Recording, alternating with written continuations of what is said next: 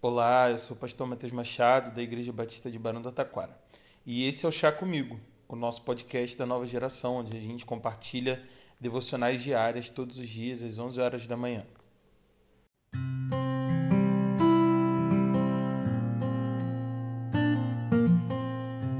Provérbios capítulo 6, a partir do versículo 16, nos diz o seguinte: Há seis coisas que o Senhor odeia, sete coisas que ele detesta: olhos altivos, língua mentirosa, mãos que derramam sangue inocente, coração que traça planos perversos, pés que se apressam para fazer o mal, a testemunha falsa que espalha mentiras e aquele que provoca a discórdia entre os irmãos.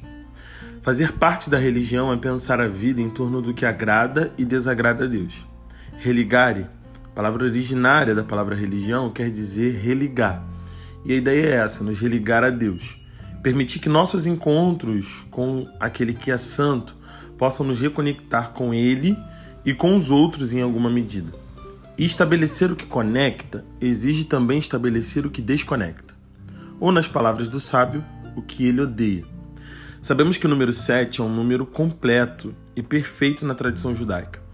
Por isso, podemos interpretar que a ideia do texto não é falar sobre seis coisas que ele odeia e uma sétima que ele detesta. Nós, seres humanos, é que precisamos fazer esse tipo de classificações. Você consegue imaginar no escritório de Deus um quadro com coisas que ele odeia e uma específica em negrito ou marcada de vermelho que ele odeia mais do que as outras? Ou você consegue imaginar o Deus Todo-Poderoso com um caderno de anotações marcando as coisas que nós fazemos que ele odeia? Eu tenho dificuldade de entendê-lo dessa maneira.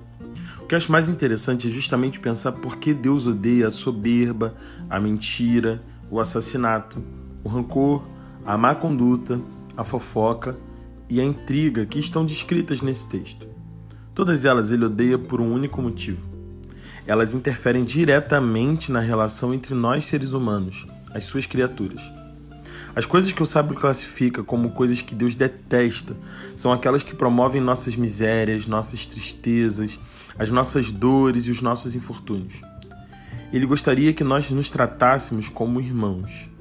Não acreditamos em imagens, porque fomos feitos à imagem e semelhança do nosso Criador.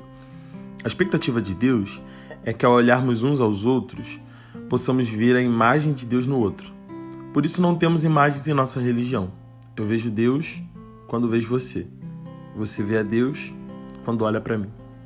Essa, essa clareza sobre esse texto me leva para a primeira carta de João, no capítulo 4, no versículo 20, onde João nos diz que é impossível dizer que amamos a Deus odiando o nosso irmão. Não faz sentido odiar quem podemos ver e amar, ou falar que amamos aquele que não pode ser visto. Em outras palavras, se eu não vejo a face de Deus no meu irmão, eu não posso ver quem Deus é em nenhuma circunstância. Quero pensar hoje que as coisas que Deus odeia não têm a ver com uma natureza sentimental rancorosa de Deus, mas por ser completamente amoroso ao ponto de dar até mesmo seu filho por nós, assim também ele preza pelo nosso bem e pelo melhor entre nós. Ele odeia o que nos faz mal e traz o mal para a nossa existência. Ele odeia que nesse processo de reconexão hajam tantas interferências entre nós e os nossos irmãos. Por isso ele odeia todas essas coisas.